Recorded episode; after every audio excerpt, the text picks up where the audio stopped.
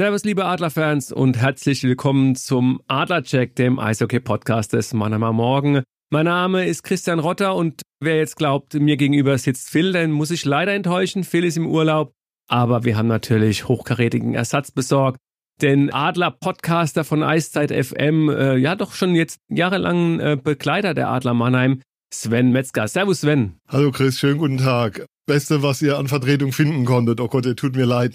Alles, was möglich war, habt ihr in die Waagschale geworfen. Am Ende bin ich rausgekommen. Freue mich sehr. Ja, und an euch da draußen, ihr habt ja mitbekommen, vor zwei Wochen ist der neue Trainer der Adler vorgestellt worden. Seitdem ist es relativ ruhig und deswegen gibt's bei uns heute ein International Special. Natürlich werden wir auch so ein bisschen die Adler streifen, aber wir werden auf den Erfolg der deutschen Eishockey-Nationalmannschaft bei der WM in Finnland und Lettland eingehen und natürlich auch auf die NHL-Playoffs. Da steht ja jetzt das Stanley Cup-Finale fest seit heute Nacht. Die Vegas Golden Knights sind eingezogen und fordern die Florida Panthers heraus. Auch da werden wir drüber sprechen. Aber lass uns, Sven, erstmal mit der deutschen Brille auf die WM schauen. Du hast dich ja extra auf eine Auslandsreise begeben, um mal zu sehen, wie die Amerikaner so auf die Eishockey-WM schauen. Du kommst quasi frisch vom Big Apple aus New York zurück.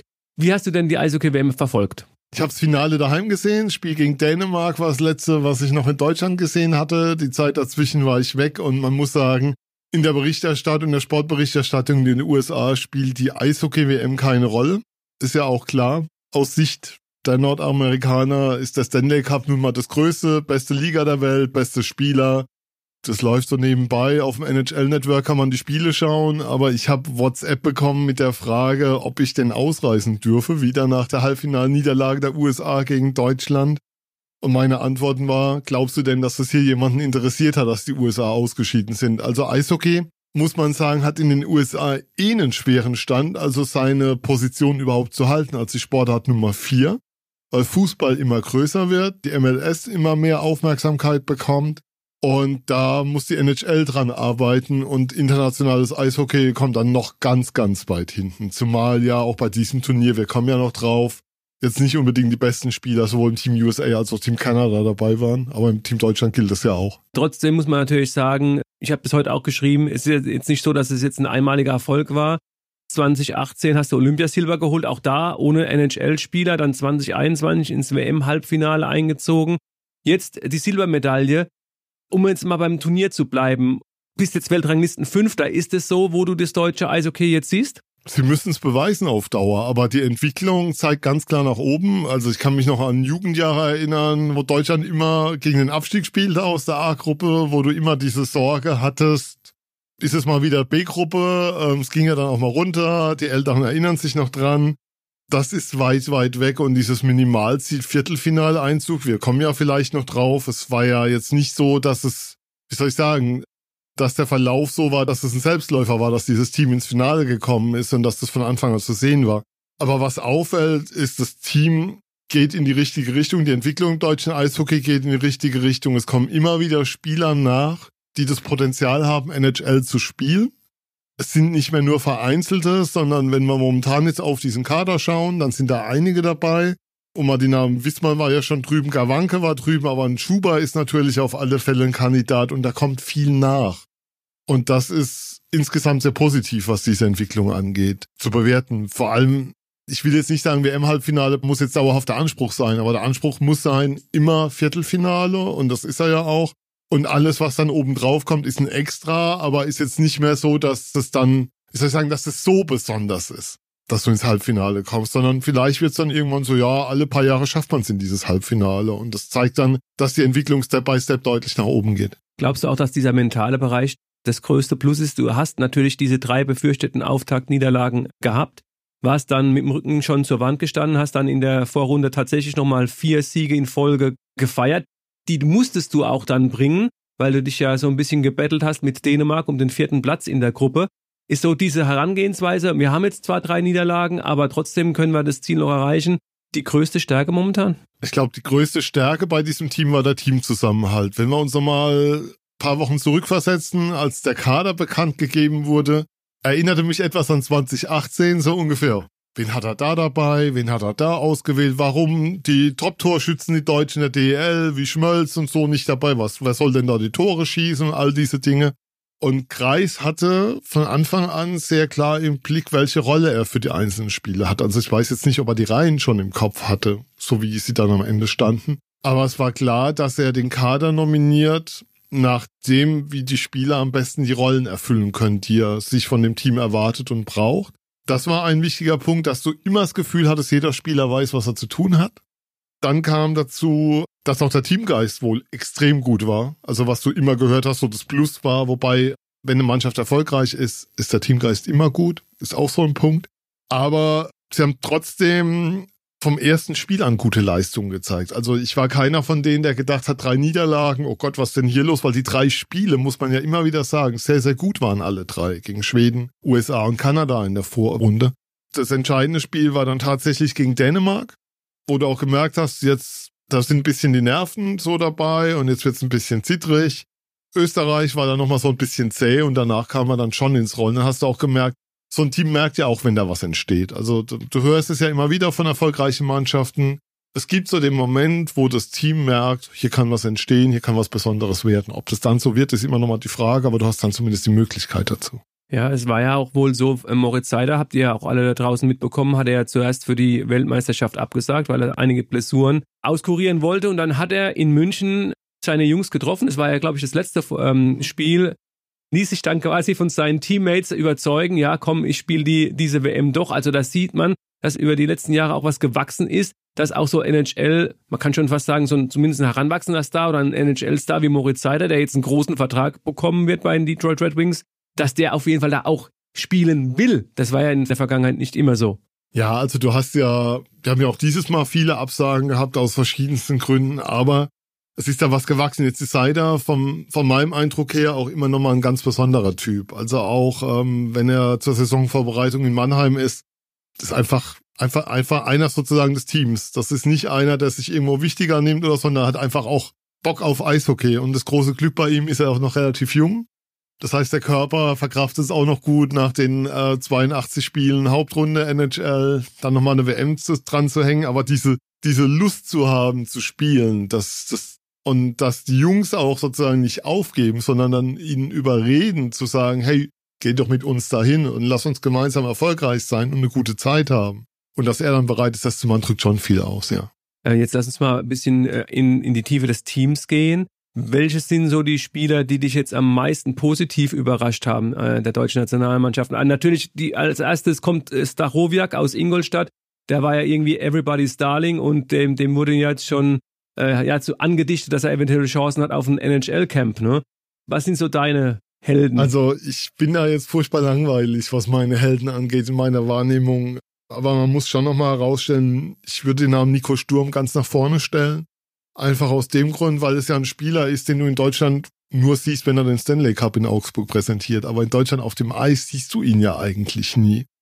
Und ähm, das ist ja ein Spieler, der eine sehr, sehr bemerkenswerte Karriere genommen hat, der ja nicht so diesen klassischen Weg ging, sondern zweiklassiges College und dann immer weiter hoch, bis er eben den Stanley Cup gewonnen hat mit Colorado und jetzt einen Vertrag bekommen hat bei den San Jose Sharks. Und er bei dieser WM einfach gezeigt hat, dass er bei diesem Team der beste deutsche Stürmer war und auch der Leader im Sturm ist. Und das fand ich schon sehr, sehr beeindruckend, das so zu sehen in dieser Rolle. War ja auch sein erster Auftritt in der Nationalmannschaft. Ähm, jetzt das erste Turnier, was er für den DEB gespielt hat. Und das so vorweg zu marschieren, also mich hat sehr, sehr beeindruckt. John Jason Paterka äh, als deutscher Topscorer, 6 plus 6, also 6 Tore, 6 Vorlagen. Bester Stürmer der WM, da kann man auch sagen, also die Sabres haben wahrscheinlich die nächsten Jahre noch sehr viel Spaß an dem Kerl. Ja, die Sabres sind sowieso ein Team, was die nächsten Jahre viel Spaß haben wird, wenn ich mir diese anschaue. Sie schaffen es zwar momentan in ihrer Division nicht in die Playoffs, was mir als Leafs-Fan jetzt nicht unrecht ist, aber die Sabres haben ein sehr junges Team zusammen. Das ist ein tolles Eishockeyspiel. Also wenn man Spaß haben will, sich mal so eine NHL-Nacht um die Ohren zu schlagen, sind die Sabres immer ein Tipp gewesen dieses Jahr. Und Peterka passt da super rein, ähm, hat auch eine tolle Entwicklung genommen die letzte Zeit. Wird da seinen Weg einfach gehen. Also den werden wir auch weitersehen. Auch so einer von denen, die nachgerückt sind in die NHL. Also du hast nicht mehr nur drei Seiten. Jetzt hast du Seider, Stützle, Sturm, äh, Peterka, Grubauer, der überragende Playoffs gespielt hat. Also da, da ist das sagen, es wird, wird einfach mehr an deutschen Spielern, die du in dieser Top-Liga siehst. Und das ist so ein Ausdruck dafür, wie die Entwicklung im deutschen Eishockey ist. Wir haben jetzt über ein paar Stürmer dann auch gesprochen. Lass uns mal über die Verteidigung sprechen. Kai Wissmann, ein Tor, acht Vorlagen für neun Punkte und plus minus plus sieben. Können sich die Eisbären-Fans da richtig drauf freuen auf den Kerl? Ich weiß es nicht, weil es müsste ja, also es würde ja bedeuten, dass sie ihn in Berlin sehen. Also Berlin soll ja alle Hebel in Bewegung gesetzt haben, ihm zurückzuholen, was man so gehört hat. War der ganz klare Fokus auch drauf.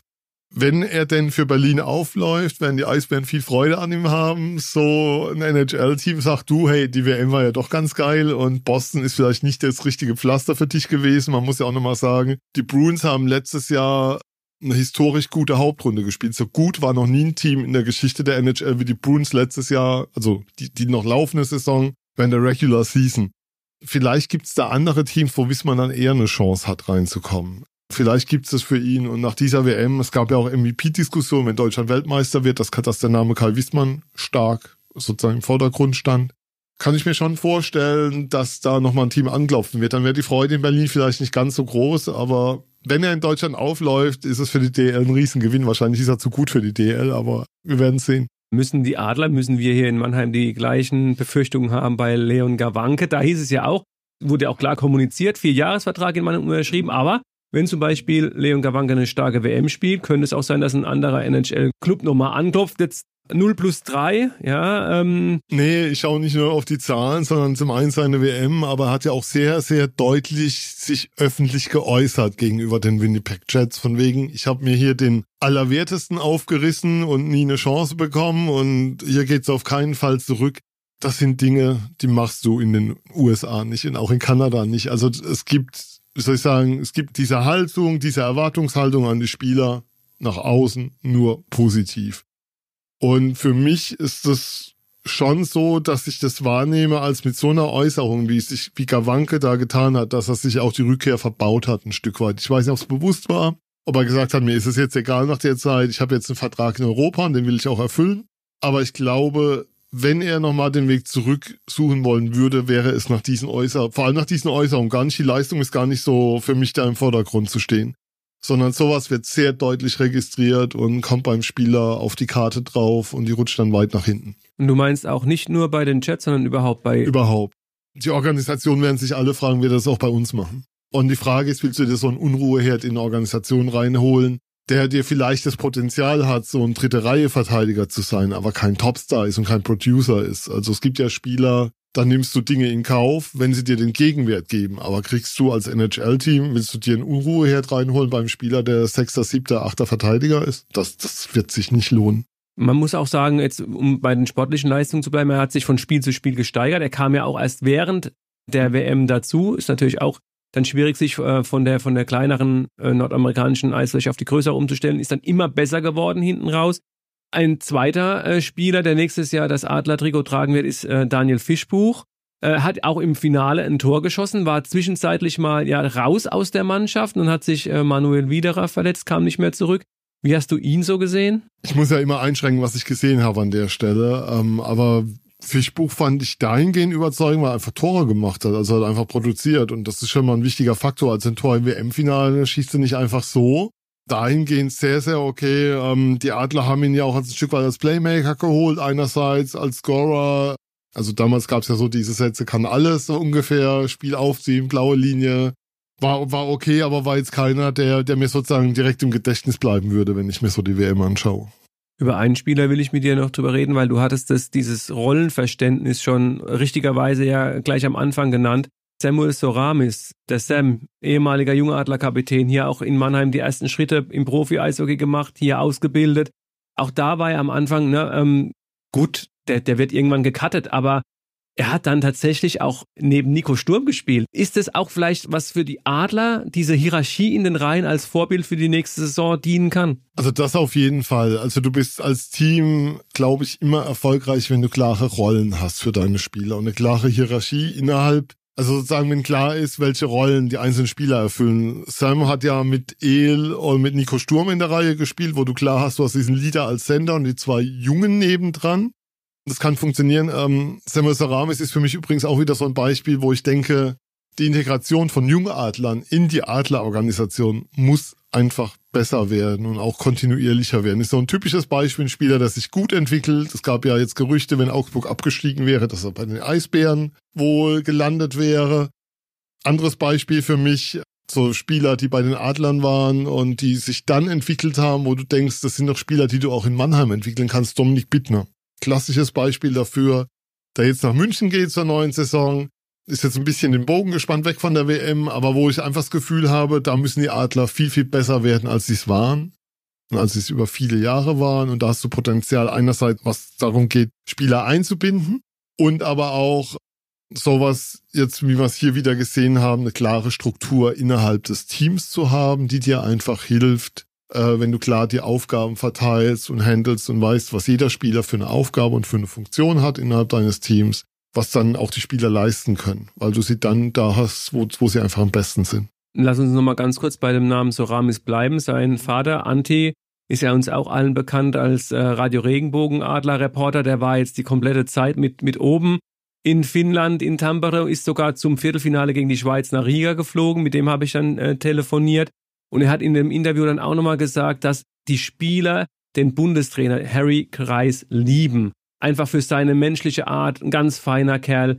Inwieweit kann man doch auch nochmal sagen, dass man nicht nur ein harter Hund sein muss und wie, inwieweit freust du dich auch dafür, für Harry Kreis, dass er diesen Erfolg gelandet hat, weil die alle gedacht haben, ah, nach Marco Sturm, Toni Söderholm, wird dieser Aufschwung unter ihm fortgesetzt werden? Ich kann dir sagen, ich habe nach dem Sieg gegen die Schweiz getwittert, dass ich eine WM selten sehr intensiv verfolge, weil ich das Turnier mit jährlicher Durchführung, mit der, mit der vielen Absage, mit parallel laufenden NHL-Playoffs jetzt nicht für so wichtig erachte wie eine WM in anderen Sportarten, wo es ja alle vier Jahre stattfindet oder alle zwei Jahre. Aber dass es mich persönlich, der Erfolg dieser Halbfinaleinzug für Harry Kreis unglaublich freut. Ich finde, ähm, egal mit wem du in diesem Eishockey-Business redest, wir haben ihn ja auch in Mannheim erlebt, viele Jahre als Spieler und als Coach, hörst du von allen Seiten nur Positives über ihn. Dass es einer der angenehmsten, feinsten Menschen ist in diesem gesamten Business. Und deshalb ist es einfach großartig zu sehen. Was mich erstaunt hat, war äh, seine Gratulationsrede ans Team, hat die IHF gepostet er redet mit dem Team auf Englisch. Tatsächlich hat mich das überrascht, jetzt einfach so, ähm, wo ich dachte, okay. Aber nee, für ihn als Coach ein Riesenerfolg. Also weil auch da einer kommt, der anscheinend eine klare Vorstellung hat. Und was man ja auch sagen muss, er hat ja auch gesagt, hat dem Team taktisch gar nicht so viel mitgegeben. Also sie konnten gar nicht so viel taktisch arbeiten in all der Zeit, sondern es ging darum, jeder hat einen klaren Plan und es geht darum, den zu verfolgen. Also sozusagen, es gibt einen Spielplan, klar. Aber du hast ja nicht diese Zeit, in die Tiefe zu gehen. Und dann geht's es nochmal mehr um andere Dinge in dieser Zeit. Dann geht's darum, wie manage ich das Team, wie handle ich die Spieler, die vielleicht draußen sind und ähm, wie sorge ich dafür, dass es dann in dem Moment keine Unruhe gibt. Jetzt hast du im Kader auch einige Typen, die sich da, glaube ich, echt gut drum kümmern, um dieses Management dahin. Also Moritz Müller fällt mir da immer ein, als einer, von dem ich glaube, dass das einer ist, der sehr positiv nach innen wirkt.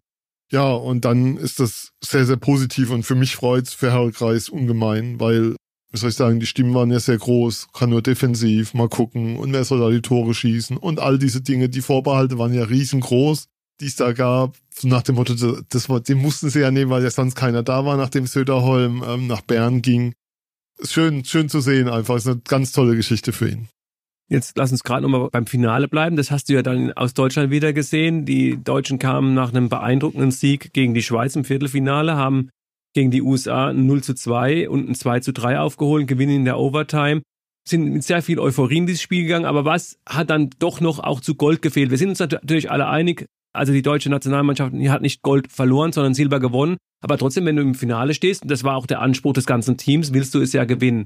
Und es stand bis nach äh, dem zweiten Drittel 2-2 sie haben ja 2-1 geführt, muss man einfach was sagen. Und dann überstehst du diese eine Unterzahl im Spiel nicht, die du hast, kriegst das 2-2.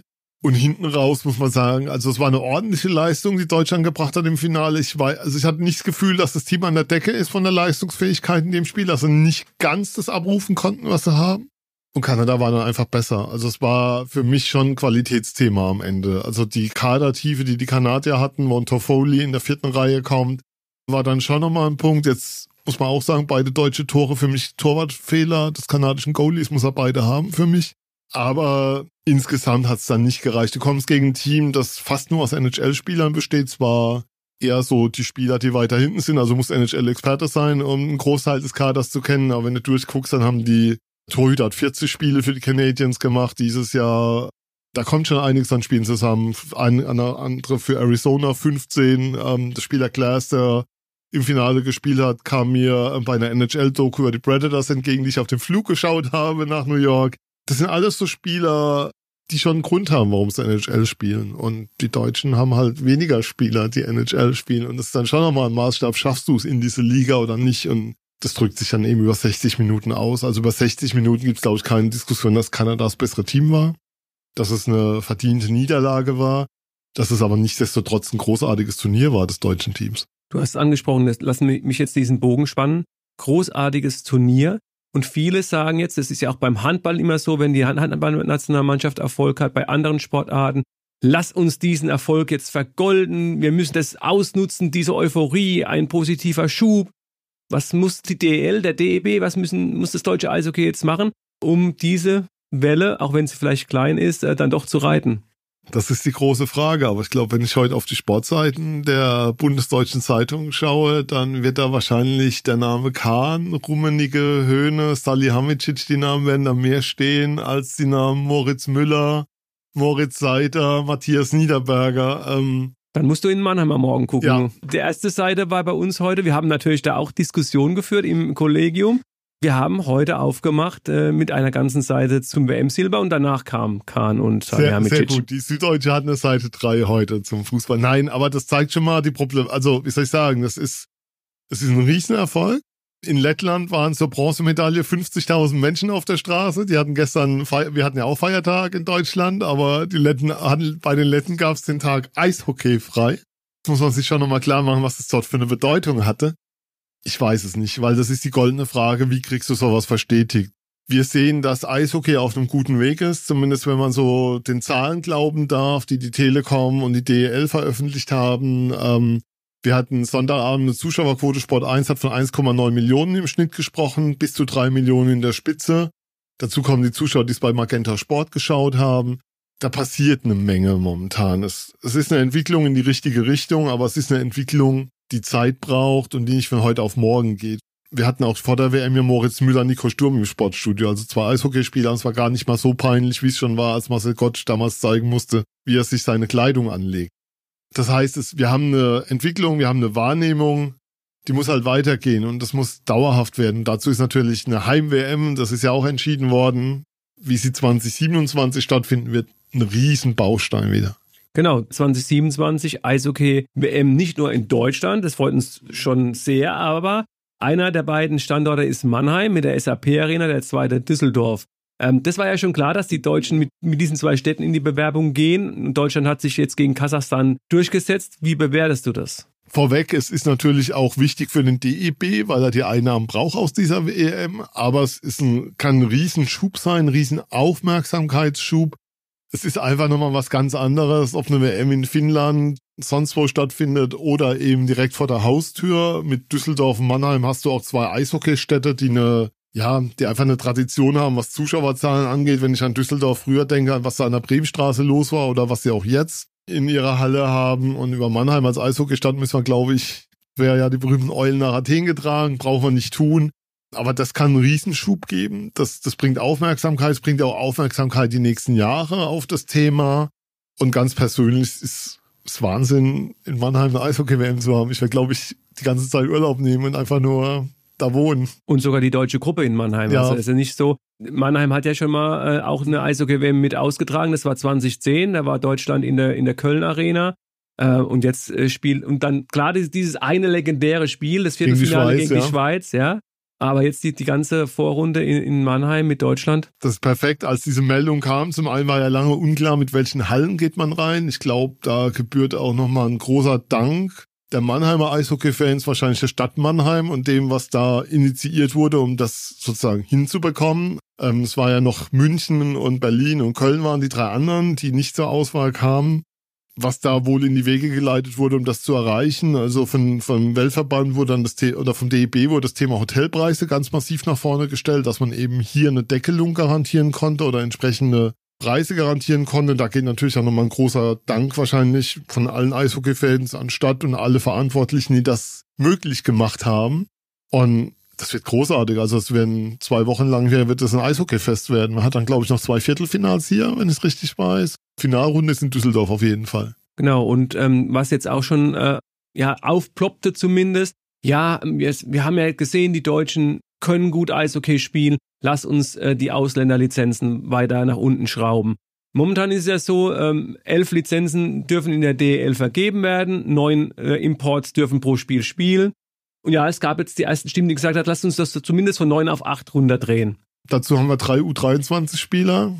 Ich bin da kein Fan von da habe ich generell eine ganz andere Meinung, weil ich glaube einfach, wir leben in einer internationalen Welt. Wir leben in einer Welt, wo Leute ihren Arbeitsplatz frei wählen können. Ähm, wenn wir nach Waldorf schauen, ist so ein großes Softwareunternehmen. Ich glaube, wenn du denen eine deutschen Quote vorschreiben würdest, könnte es schwierig werden. Ich bin da kein Fan von. Ich finde, ähm, wir haben das Bossmann-Urteil, die DL ist dazu eine Selbstverpflichtung eingegangen. Es ist ja ein Gentleman's Agreement innerhalb der Liga. Es ist ja nichts, was rechtlich verbindlich umzusetzen wäre. Und das ist absolut ausreichen. Ich finde auch, es tut der Qualität der Liga schon gut, wenn wir hier gute Importspieler sehen. Und die sehen wir dann auch immer wieder in Vereinen, wo wir es jetzt nicht zwingend erwarten. Ich erinnere an Iserlohn und Daugavins zum Beispiel, der da jetzt ähm, beide auch eine gute WM gespielt hat für Lettland. Intragisch auch von Lettland sehr, sehr ja. starke äh, WM gespielt. Und bin da, bin da kein Freund von solchen Diskussionen. Wir haben eh schon ähm, das Thema, wo was passiert mit den Nachwuchsspielern durch diese U23-Regel, wenn die vielleicht zu früh reingeworfen ist. Nochmal eine Diskussion für einen eigenen Podcast wahrscheinlich. Aber da nochmal dann die Lizenzen zu reduzieren unter dem Aspekt halte ich für nicht gut. Du hast die Importspieler, die guten Importspieler angesprochen. Das sehe ich ja wie du. Also wenn du gute Imports hast, dann kannst du die natürlich auch in der DL spielen lassen. Die allerbesten spielen allerdings nicht in Deutschland, sondern in der NHL. Und das ist der zweite ähm, Themenbereich, den wir zumindest mal noch anreisen wollen. Du warst äh, in New York. Die Rangers haben es nicht geschafft, im Finale zu stehen. Wie wird denn in New York momentan auf das NHL-Finale geschaut? Finale stand ja noch nicht fest. Ich habe tatsächlich die Serie Florida Carolina noch ein Stück weit gesehen. Also vorweg, es gab ja drei New Yorker Teams, die mir die Chance gegeben haben, wenn ich da bin, ein Conference Final eventuell zu sehen vor Ort. Die Islanders in der ersten Runde raus, Devils nehmen die Rangers, also New Jersey nimmt die Rangers raus. Und dann geht New Jersey halt raus und damit war das Thema leider erledigt, live was sehen zu können. Aber in den USA ist es so, die Zuschauer, die NHL hat Probleme, was die Zuschauerzahlen angeht. Es gab einen neuen Rechteinhaber vor der Saison, die sind von NBC zu ähm, ESPN gewechselt, die das super groß aufziehen, mit Lundqvist als Experte, mit Wayne Gretzky vor der Kamera, den es dann noch nie gab. Ähm, da passiert ganz viel. Aber die Zuschauerzahlen in den USA, ich habe es vorhin erwähnt, Eishockey hat Probleme in den USA, was die öffentliche Wahrnehmung angeht. Stanley Cup läuft da im Hauptprogramm, also nicht im, im Sportkanal nebendran, sondern ähm, das findet schon statt. Aber es ist kein Riesenfokus mehr. Also ich kann sagen, im Madison Square Garden war gerade ähm, Schlussverkauf der Rangers-Sachen, als ich dort war, was, was für mich sehr schön war, weil ich einiges mitnehmen konnte mit sehr schmalem Budget. Aber du siehst da wenig Leute im Eishockey-Trikot rumlaufen, auch so im Alltag. Also ich habe einen, einen Bruins-Fan gesehen mit einem Pasternak-Trikot oder so, aber ansonsten finde das tatsächlich im allgemeinen Bewusstsein sehr wenig statt. Jetzt ist ja auch noch NBA parallel, die ja nochmal so einen ganz anderen Stellenwert innerhalb der USA hat. Wir reden ja nicht von Kanada, sondern von USA. Eishockey muss kämpfen in den USA, definitiv, was das Thema Aufmerksamkeit angeht. Das merkst du an allen Ecken. Du hast es gesagt, es ist ja diese USA-Brille. Du bist ein Maple Leafs-Fan. Wie, wie sehr hat dein Herz auch geblutet, dass es wieder kein Team aus Kanada in das Conference-Finale geschafft hat? Ich bin ehrlich, wenn wenn es nicht die Maple Leafs sind, ist mir egal, ob das Kanada oder USA ist. Also ich brauche da keine Oilers. Sorry da draußen. Das ist jetzt nicht mein Team. Grüße an den Kollegen Köhler an der Stelle. Das ist mir dann fast schon egal. Was natürlich für die Liga in der momentanen Situation, die ich beschrieben habe, nicht besonders gut ist, ist, dass mit den Florida Panthers jetzt ein Team im Finale steht. Die haben letztes Jahr die President's Trophy gewonnen, waren letztes Jahr das beste Team nach der Vorrunde, also ligaweit sind dann aber in der zweiten Runde rausgegangen direkt gegen, ich glaube gegen Tampa, wenn ich es richtig weiß. Oder auf alle Fälle sind sie rausgegangen sehr früh. Und dieses Jahr ist eben Boston sehr früh rausgegangen. Das Problem bei Florida im Stanley Cup Finale ist, dass das ein Team ist, das, das vor Ort schon kaum jemanden interessiert. Also sie haben ein Riesenproblem, ihre Halle voll zu kriegen. Die Halle liegt auch ziemlich bescheiden. Du bist da erstmal im Auto nochmal, Entschuldigung, am Hintern der Welt. Ähm, du bist da mit dem Auto erstmal über eine halbe Stunde unterwegs, bis du da hinkommst. Die Einschaltquoten sind nicht groß. Also das Glück für die Liga ist jetzt noch, dass mit Vegas ein Team reinkommt, das relativ jung ist, das frisch ist, das immer noch eine spannende Geschichte zu erzählen hat, das eine zudem sportlich ähm, damals diesen Draft sehr gut genutzt hat, die Möglichkeiten, die sie hatten, sich Spieler zu ziehen, um daraus ein Team zu bauen, als sie entstanden sind. Aber ob jetzt Kanada, USA, ist mir relativ egal. Das war die Ausgangsfrage, ne? Jetzt lass uns über das Finale sprechen. Du hast äh, Florida richtigerweise auch angesprochen, letztes Jahr ganz stark. Dieses Jahr als Achter reingekommen in die Playoffs und hat dann gleich die Boston Bruins rausgenommen. Und du hast äh, Vegas im Westen unangefochtene Nummer eins und sich jetzt dann doch auch ganz äh, gut in sechs Spielen. Vor allen Dingen das Spiel sechs war nochmal eine Machtdemonstration 6 zu 0 gegen äh, Dallas gewonnen. Wie siehst du da die, die Chancen verteilt und ja, wer ist, wer ist dein Tipp? Also man muss sagen, die Panthers haben gegen Boston 3 zu 1 zurückgelegen in der ersten Runde. Gegen, also es war ja 1 gegen 8 im Osten haben 3 zu 1 zurückgelegen, haben dann die drei Spiele in Folge gewonnen, das Ganze in Spiel 7 gezogen, haben danach die Maple Leafs in 5 rausgenommen, haben jetzt mit 4 zu 0 einen Sweep hingelegt gegen Carolina Hurricanes, die Zweiter waren in der Regular Season ligaweit. Also das ist ein 11 zu 1 Run, den die da hingelegt haben in den letzten zwölf Spielen. Das macht sich schon ein Stück weit zum Favoriten. Die sind wirklich auf einer Mission. Die haben vor der Saison ähm, sich entschieden, zwei Spieler gehen zu lassen, einer von Huberto und dafür Matthew Kachuk zu holen, wo es hieß, ähm, Calgary ähm, ist der Riesengewinner dieses Trades und jetzt performt Kachuk durch diese Playoffs durch, dass du denkst, um Gottes Willen.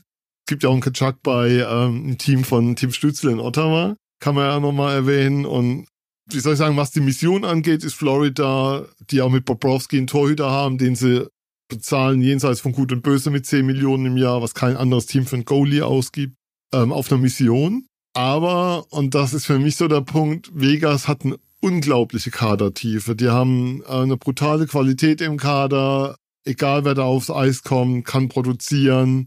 Sie haben das jetzt auch wieder gezeigt, ähm, wobei sie auch 3-0 erstmal vorne waren und dann stand es auf einmal 3-2. Also man hat ja fast schon die Sorge gehabt, gibt zwei Sweeps in der NHL in Conference Finals. Ich würde momentan mit Vegas gehen aufgrund des Thema Kadertiefe. Wenn allerdings Bobrovsky wieder so zündet wie in den letzten Runden, dann hat Florida auf der Torhüterposition einen Vorteil und der kann dann einen Ausschlag geben. Aber daran wird sich entscheiden. Aber ich glaube, von der Kadertiefe her sehe ich Vegas vorne. Ja, super. Vielen Dank, äh, Sven. Damit wären wir am Ende des Podcasts angekommen. Wir haben ja noch, wie gesagt, noch ein paar äh, Spiele zu gehen. Maximal sieben, vielleicht sind es auch nur vier. Und dann haben wir die Sommerpause. Deswegen äh, an dieser Stelle Nochmal den Hinweis, wir sind dann Anfang Juli wieder für euch da. Wir sind jetzt in diesem Sommermodus, wir sind nicht ganz weg, aber doch alle vier Wochen nur on air. Also nochmal vielen Dank und auch natürlich vielen Dank für, an euch da draußen für eure Aufmerksamkeit, für eure Treue. Wir würden uns freuen, wenn ihr uns ein Like da lassen würdet bei Spotify, Apple Podcast, Teaser und wie die anderen Plattformen alle heißen ganz einfach zu uns zu abonnieren geht unter mannheimermorgen.de slash podcasts. Feedbacks, zum Beispiel auch, wie euch der Sven hier mal wieder gefallen hat, geht unter podcast.mamo.de mit einer einfachen Mail und demnächst äh, sind auch unsere Kollegen des Bube-Gebubbles wieder dran. Die werden jetzt erstmal abwarten, was der SV Walterhof nach dem Ende der dritten Fußballligasaison in Sachen Trainer macht, äh, ob die da zeitnah einen Nachfolger von Christian Neidhardt präsentieren. Von meiner Seite wäre es das jetzt erst einmal. Nochmal vielen Dank, habt einen guten Sommer, haltet euch munter. Danke auch von mir. Bis dann.